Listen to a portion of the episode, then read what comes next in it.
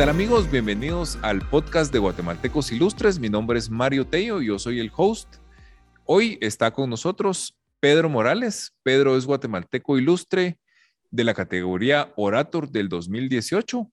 Pedro es eh, doctor en matemáticas.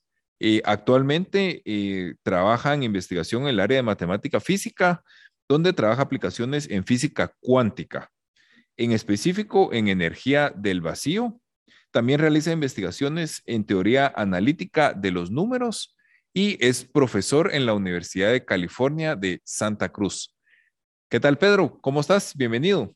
¿Qué tal, Mario? Mucho gusto. Qué, qué, qué alegría poder estar aquí compartiendo con ustedes y un saludo a todos los que nos escuchan. Bueno, Pedro, pues em, muchísimas gracias por tu tiempo. Eh, y para empezar, cuéntanos qué está haciendo eh, Pedro, en qué está enfocado actualmente. Uy, bueno, pues eh, creo que empezaste con los tacos por delante porque estoy enfocado en un montón de cosas. Em, es creo que lo que pasa cuando haces lo que te gusta, ¿no? Y últimamente eh, he estado trabajando mucho en cuestiones de educación en matemática, sobre todo a nivel superior en la universidad y también eh, con, trabajando con profesores. Son como de las dos áreas más importantes que, que estaba haciendo en los últimos años, aparte de, de, como bien mencionabas, de la investigación, digamos que más pura de la que he estado trabajando. En los últimos años me, me he dedicado un poco más a, a ver cómo podemos hacer o cómo podemos mejorar la forma en que le presentamos la matemática a los alumnos, sobre todo eh, en el área de, digamos que eh, en el área del, ámbito universitario, muchas veces em, encontramos que para los estudiantes la matemática viene siendo como un bloque, como un bloqueo. Muchas veces eh, vemos de que incluso gente que va para ingeniería o que va para ciencias, eh, no tiene un buen acercamiento con la matemática y, esto creo yo que em, lastimosamente nos pasa a muchos, al menos a mí me pasa bastante seguido que cuando le digo a alguien que hago matemática, la respuesta casi siempre es, ah, yo siempre fui malo en matemática en el colegio o nunca me gustó. Y la idea es tratar de, sobrepasar ese tipo de barreras, ¿verdad? Y em, uno de los, em, de los esfuerzos que, que más eh, me he enfocado en, los últimos tiempos es en hacerlo mucho más em, como relacionado con los estudiantes. Em, e, esto lo conocemos como, como la, la enseñanza experimental. No necesariamente porque estamos haciendo experimentos como como pudiera pasar en física o en química, que puedes ir al laboratorio y hacer tus experimentos, sino más bien eh, eh, la idea es como enmarcar eh, la matemática dentro de un ámbito mucho más tangible y mucho más concreto. Por ejemplo, tal vez muchos podrán relacionarse con el típico problema de matemática en la primaria, de que Pepito tenía 37 sandías y se comió, se comió 28, ¿verdad? Y que cuántas le quedaron. Y mm, es como tan risorio si uno se pone a pensar en esto, ¿verdad? Porque un niño, cuando le das un problema de este tipo, lo primero que te diría no es que le quedan seis sandías, es, es como, como así que Pepito tenía 34 sandías. O sea, ninguna persona, a menos que venda sandías, va a tener tantas, ¿verdad? Y no solo eso, sino que si se comió 28, pues lo que le va a pasar es que se va a ir al, hospital, ¿verdad? Y entonces, lo, lo triste que pasa a, a, nivel general, no solo con, con este tipo de problemas, es que crecemos pensando que la matemática es algo irreal, es algo fantasioso. Porque de nuevo, incluso cuando tratamos de hacer aplicaciones, no son aplicaciones reales, son muy fantasiosas, son de las que pueden pasar en, los libros de cuentos y de historias, pero no en la realidad. Y creo yo que ahí estamos perdiendo una gran oportunidad porque hoy en día, incluso ah, antes de que habláramos, eh, de que empezáramos este podcast, estábamos hablando de cómo incluso eh, la plataforma que estamos usando, Zoom, eh, filtra los sonidos. Y eso es matemática. O sea, ¿cómo hace que la, cómo hace la computadora para distinguir entre la voz de un humano y el ruido de un carro o de un avión? Pues eso es por medio del procesamiento de señales que se utiliza eh, en base a la matemática. Y pues eso es una de las cosas en las que me estaba enfocando, es, es cómo poder hacerlo más amigable, más humano hasta cierto punto. Eh, la, toda digamos que toda esta tecnología matemática que le estamos enseñando a la gente, ¿no? Entonces, esa es una de las cosas. Otra de las cosas que me interesa mucho es el efecto de la estructura a la hora de aprender algo.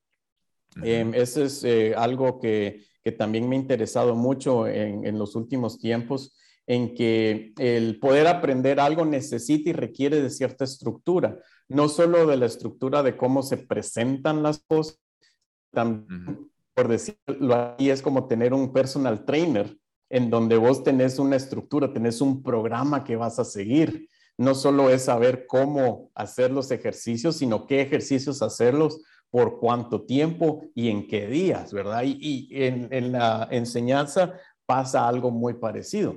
la estructura que manejas es muy importante porque ayuda o facilita el aprendizaje de ciertas cosas. Y por último, tal vez eh, la última gran área, digamos, de, las cuales me he enfocando últimamente es em, algo que puede ser un poquito como sorpresivo, diría yo, de poder relacionar, porque em, desde ya hace varios años en lo personal eh, me, me, me, he estado atrayendo por la improvisación teatral el impro que le llaman. Em, y pues esto surgió nada más de, de una, no sé, como que de curiosidad personal, de, de, tratar y hacer algo nuevo, nada más algo como no tan riguroso, no tan académico, ¿verdad? Sin embargo, em, he encontrado muchas cosas que, que, son muy interesantes de aplicar a la hora de enseñar y de entender la matemática. Ah, para los que no conocen, la improvisación teatral básicamente consiste en que un grupo de personas eh, se monta en un escenario y arman, eh, puede ser una obra de teatro si es eh, long form o puede ser juego si es short form, pero la idea es de que todo es improvisado. O sea, no se tiene ningún script, no se tiene ningún guion de, de de por medio, sino que simplemente uno se para en el escenario y empieza a, digamos que a vivir qué es lo que está pasando. Y no es de que la gente sea muy pilas o de que sean genios o lo que sea, sino es que hay una metodología para poder hacerlo. Hay básicamente trucos, ¿verdad? Y muy parecido pasa en el caso de dar clases. O sea, uno da clases, se encuentra muchos improvisos, tiene que eh, manejarlos eh, conforme vienen. Y pues hay un, dicho muy famoso que es que la vida es improvisada. O sea, no nos levantamos cada día y leemos el guion del día, ¿verdad? A las, a las 10.21 voy a estar hablando con Mario y voy a estar diciendo estas palabras específicas, ¿no? O sea, vivimos en un mundo improvisado y, me refiero a improvisado en el sentido de que no lo, no lo predisponemos como tal, ¿verdad? No me refiero muchas veces a la connotación de improvisado, a un chapuz, ¿verdad? Sino improvisación en el sentido de vamos a tomar lo que está pasando en el presente y lo vamos a utilizar de manera efectiva. Básicamente esas son como las tres eh, ramas que me he dedicado a hacer investigación, generar contenido, eh, eh, como te decía, en el, en el área sobre todo de la educación superior y también manejando o entrenando, más bien dicho, futuros, futuros profesores de, sobre todo de enseñanza media. manejo ah, acá localmente algo que conocemos como los círculos matemáticos, que son clubes para profesores, que de hecho también en Guatemala hay varios esfuerzos sobre los, los círculos matemáticos. Entonces, más o menos esas son como que las grandes áreas que me han ocupado tiempo últimamente, aparte de, pues, que, siempre me interesa la investigación en general, como mencionabas antes, y la divulgación en matemática también. Entonces, entre todo eso, trato de, de un poquito mi tiempo. Va, buenísimo.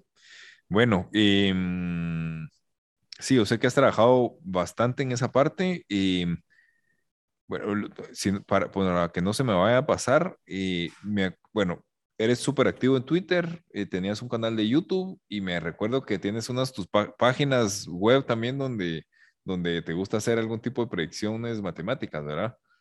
sí, sí, este...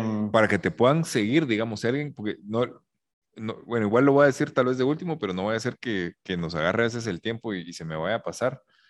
Eh, para, por si te quieren seguir, ¿dónde te pueden seguir en Twitter?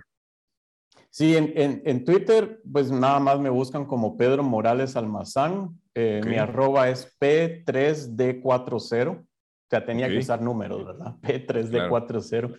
Em, y sí, em, es uno de mis pasatiempos, diría yo. pasatiempos eh, utilizar Twitter y de hecho últimamente he estado activo también en los Twitter Spaces, que es la competencia del podcast de, de Seguros Universal. son, son básicamente como podcast también que hay en, en, Twitter. Y como, como bien decías, me gusta también analizar datos. Em, hace dos años para las elecciones estuve analizando datos, haciendo proyecciones de, de, de los candidatos y pues al final pues sí le, sí le pegué a, quien quedó. Em, también durante la pandemia estuve haciendo varias proyecciones, analizando los datos que se tenían. Eh, por ahí publiqué un par de videos al respecto, incluso publiqué un, artículo en, un diario digital sobre un análisis del exceso de muertes en el periodo de la pandemia. Em, y, pues es, es, algo que también me llama la atención. Últimamente he estado analizando datos de, de estadísticas de béisbol, porque una, una alumna acá de, de, la universidad está haciendo su tesis con eso, entonces hemos estado analizando datos por ahí. Y, y pues me gusta mucho en el sentido de que em, en el mundo en el que vivimos estamos generando muchísima data cada segundo, ¿no? Eh, la cantidad de información que generamos al día es totalmente eh, descomunal. Y, y, esto nos puede ayudar, creo yo, que a poder entender el mundo de una mejor manera. Eh, creo yo que la forma adecuada de poder interpretar toda esta información, ¿no? Estamos muy bombardeados de redes sociales, de noticias. Creo yo que, estamos en un momento en la historia en la, en la que estamos muy conectados y muy al pendiente de lo que pasa. Y es muy difícil para nuestro, digamos que cerebro que ha evolucionado de cierta manera, tratar de comprender tanta información al mismo tiempo. Sin embargo, creo que la matemática nos puede ayudar mucho a poder analizar y entender de mejor manera la información. El análisis de datos es súper importante, o sea, no, se lo tengo que decir a ustedes, ¿verdad? Eh, pero desde las finanzas hasta el marketing, el análisis de datos es muy importante y sobre todo es importante saber cómo analizar los datos. No cualquier estadística es importante, no cualquier eh, índice es importante, sino tenemos que saber cómo, cómo poder entender toda esta información. Y es parte de lo que me gusta hacer y lo que me gusta divulgar de cómo la matemática nos puede ayudar a entender en qué mundo vivimos, en, qué retos son los que tenemos actualmente, ¿no? Desde, desde temas de cambio climático hasta temas de problemas sociales, las matemáticas, el, estudio de, de, los datos nos ayudan a poder tener una mejor perspectiva, un poco más objetivo, ¿no? Porque hasta hace pocos años, hasta hace quizás algunos 50 años o algo así, la gran mayoría de decisiones, la gran mayoría de perspectivas estaban basadas en algo meramente subjetivo, en cómo una persona o un grupo de personas podía entender el mundo, ¿no? Y, y ahora creo yo que con toda la información que tenemos, con todas las herramientas que tenemos, es posible poder tener una mejor representación de los problemas y de las soluciones que podemos tener. Entonces, es algo que también me llama mucho la atención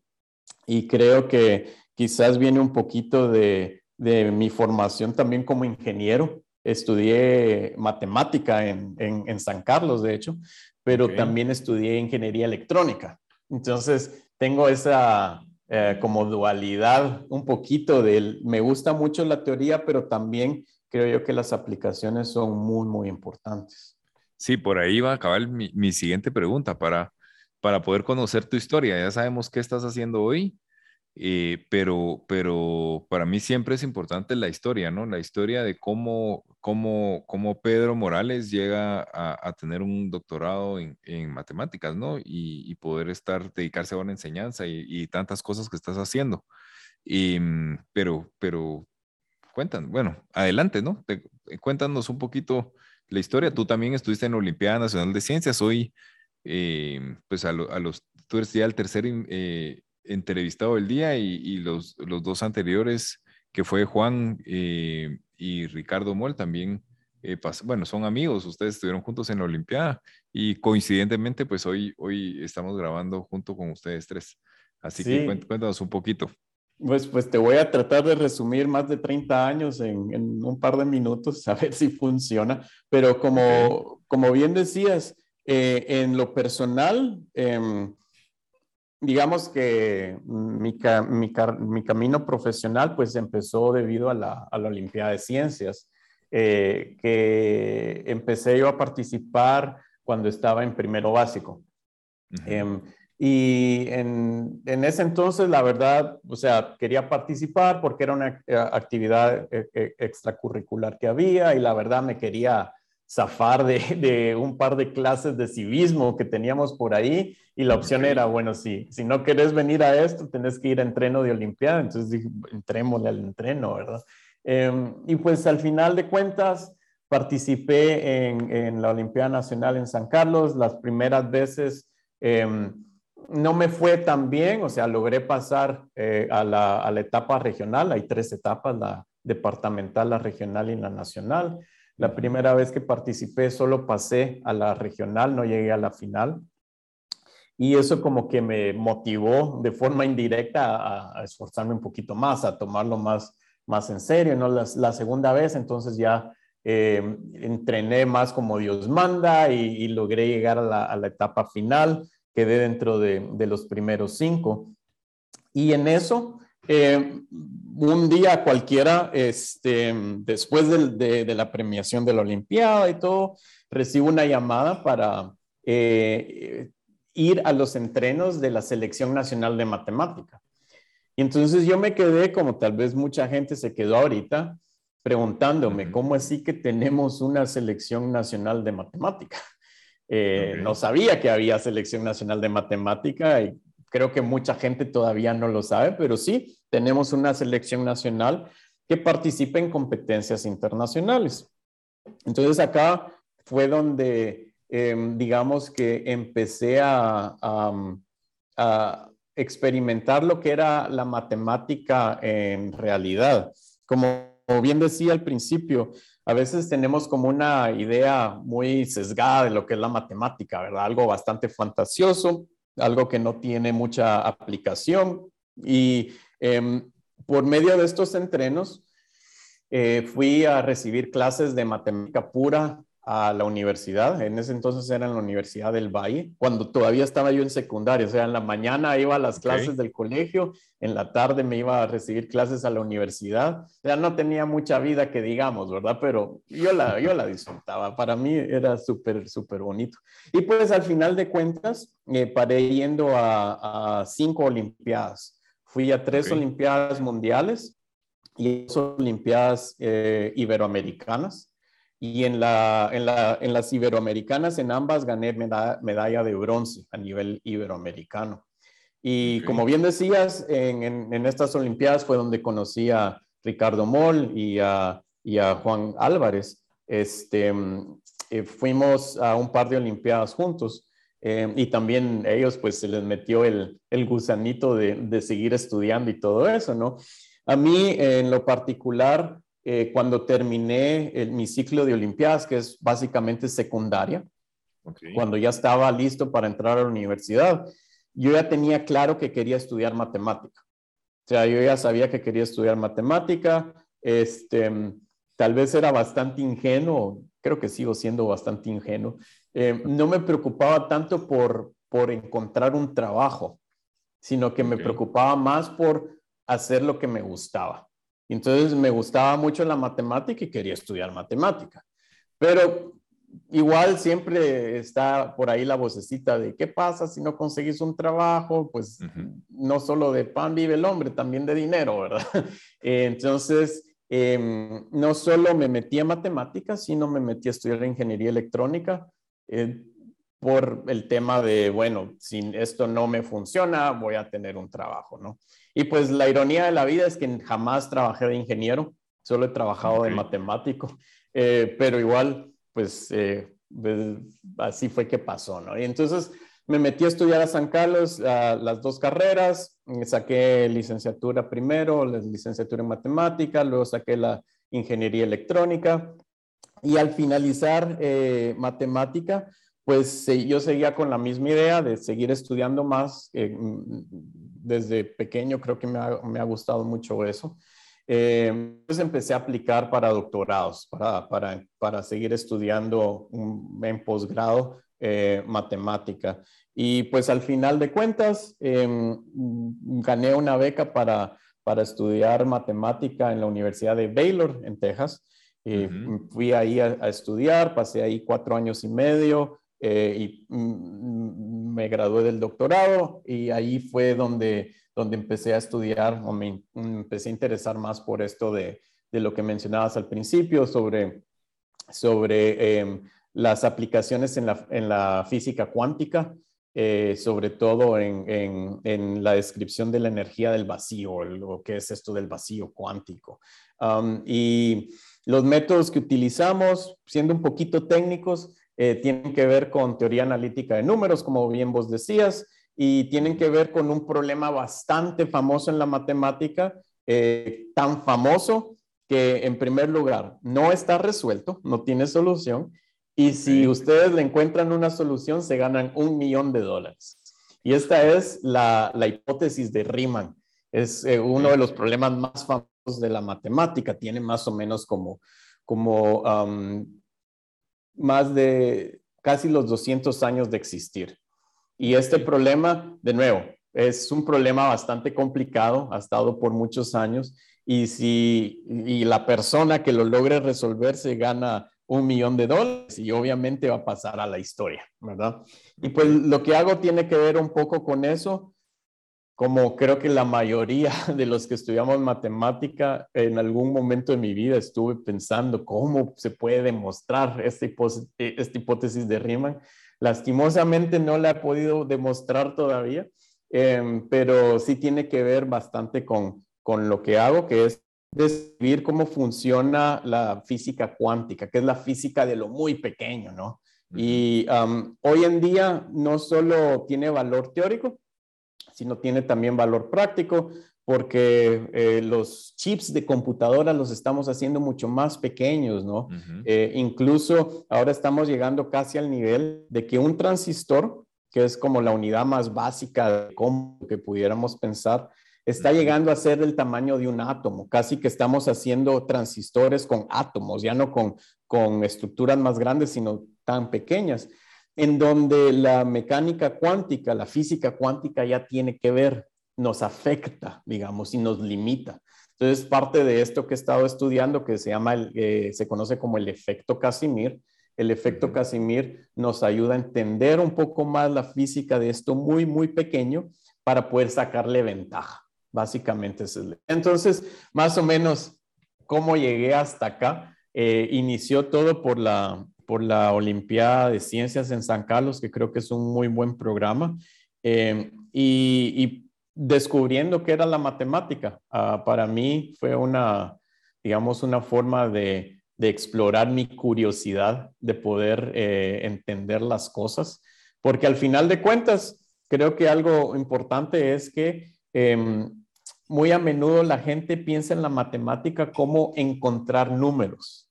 Es decir, la gente piensa en la matemática como cuánto es algo, ¿verdad? ¿Cuánto es este número? Incluso cuando yo voy a veces a, cenar con mis amigos, ah, me dicen, ah, como vos sos el matemático, vos calculas la, cuenta, ¿verdad?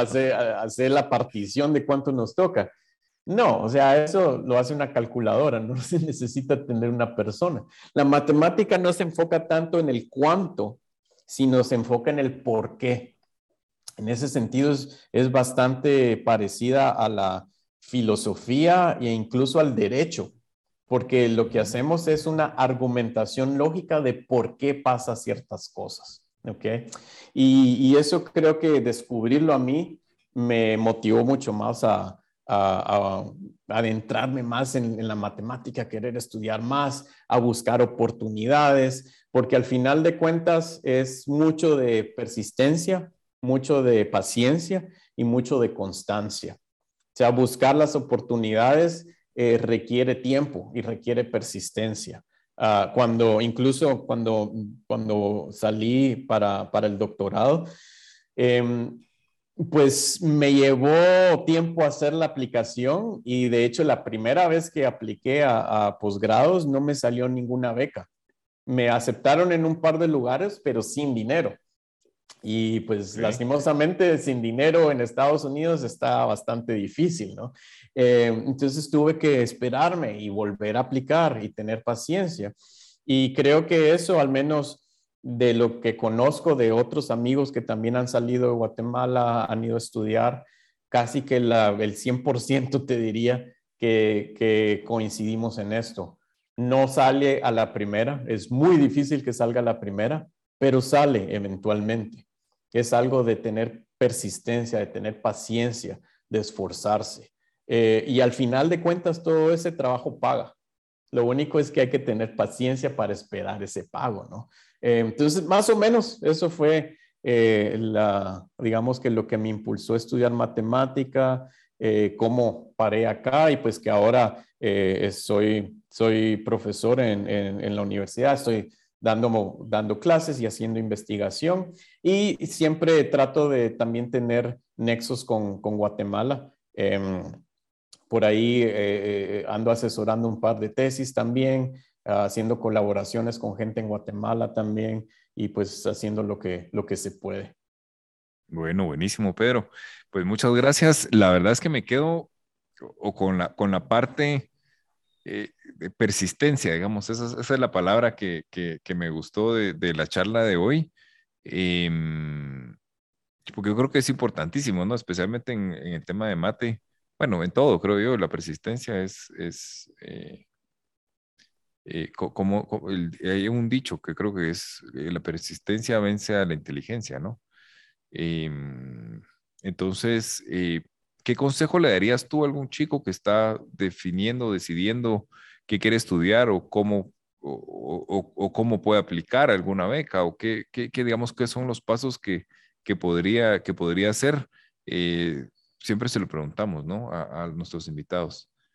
Sí, pues em, en primer lugar, eh, em, creo yo que, es algo importante de, siempre seguir, de no depender de, qué tan animado esté uno, porque siempre se va a desanimar uno. A la hora de intentar buscar algo, ¿verdad? Siempre corre uno el riesgo de salir frustrado, de, perder, de, de no obtener aquello que uno quiere pero eso no debe ser el final. Creo que em, es muy iluso pensar que nunca vamos a perder o que nunca vamos a ser rechazados o que nunca vamos a, tener un obstáculo. Más bien lo que hay que pensar es cómo reaccionar ante eso. Y eso creo que es algo muy importante que, que tarde o temprano todos tenemos que aprender. Entonces, es enfrentar esos rechazos, enfrentar esas dificultades y seguir, persistir, sobreponerse ante eso. Creo que a nivel interno, eso es lo más fundamental. Ahora, a nivel externo, em, lo más importante, creo yo, es eh, comunicarse, es em, preguntarle a las personas, es buscar eh, buscar modelos, buscar eh, personas que nos puedan ayudar.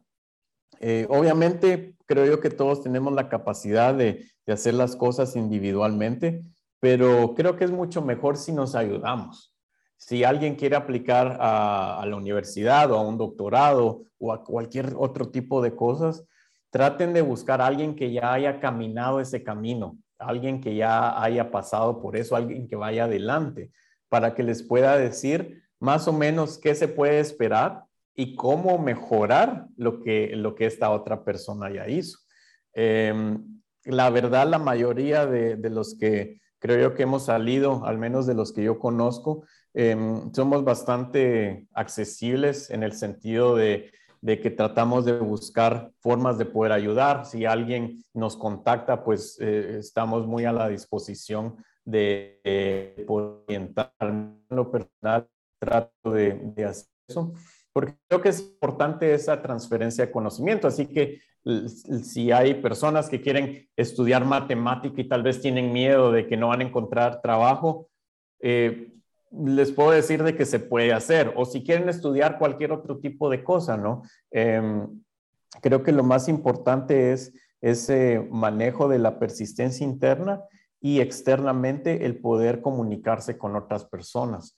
Luego, lo, demás son detalles, como dice. Van a ir pasando y quizás uno no va a poder ir hacia la opción que tenía al principio, ¿no?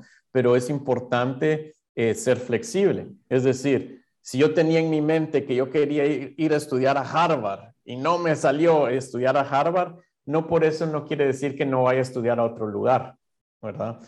A veces nosotros tenemos nuestros planes muy, muy fijos, muy descritos, muy concretos, pero la vida muchas veces nos lleva por otro camino. Entonces creo que es bien importante también ser flexible, es decir, ser perseverante, buscar ayuda y ser flexible, diría yo que son las tres cosas más importantes. Al final de cuentas, em, todos encontramos nuestro camino y como dice el, dicho también, eh, se hace camino al andar, ¿verdad? Para eso necesitamos estar en movimiento. No vamos a hacer camino nada más estando en, en Facebook o en Instagram todo el día.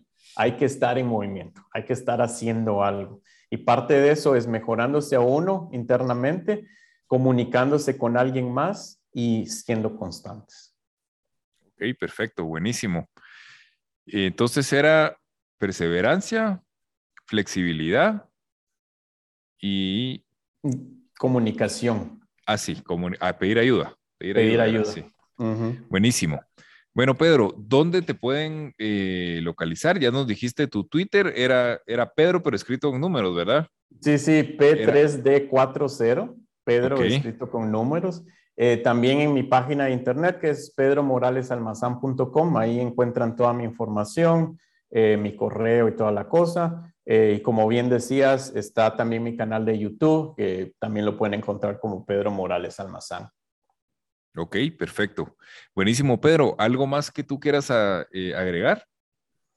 No, pues nada más invitarlos a que eh, si ustedes están en un punto en su vida en donde se están decidiendo qué estudiar o si digamos que ya salieron de la universidad y no saben si buscar un trabajo o irse a, estudiar otro, otro grado académico, em, tal vez lo que yo diría es, a veces hay que arriesgarse. A veces nada más hay que arriesgarse. No ir a lo loco, pero sí es importante arriesgarse, porque si bien el, que, el, riesgo nos ayuda a, poder, digamos que aumentar esta zona de confort, nos ayuda a crecer. O también, como se dice, el que no arriesga no gana, ¿no?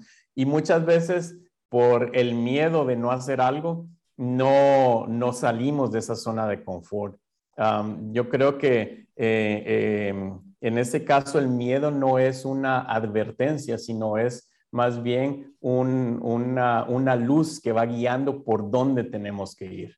Muchas veces interpretamos el miedo como un signo de advertencia, de no hacer algo.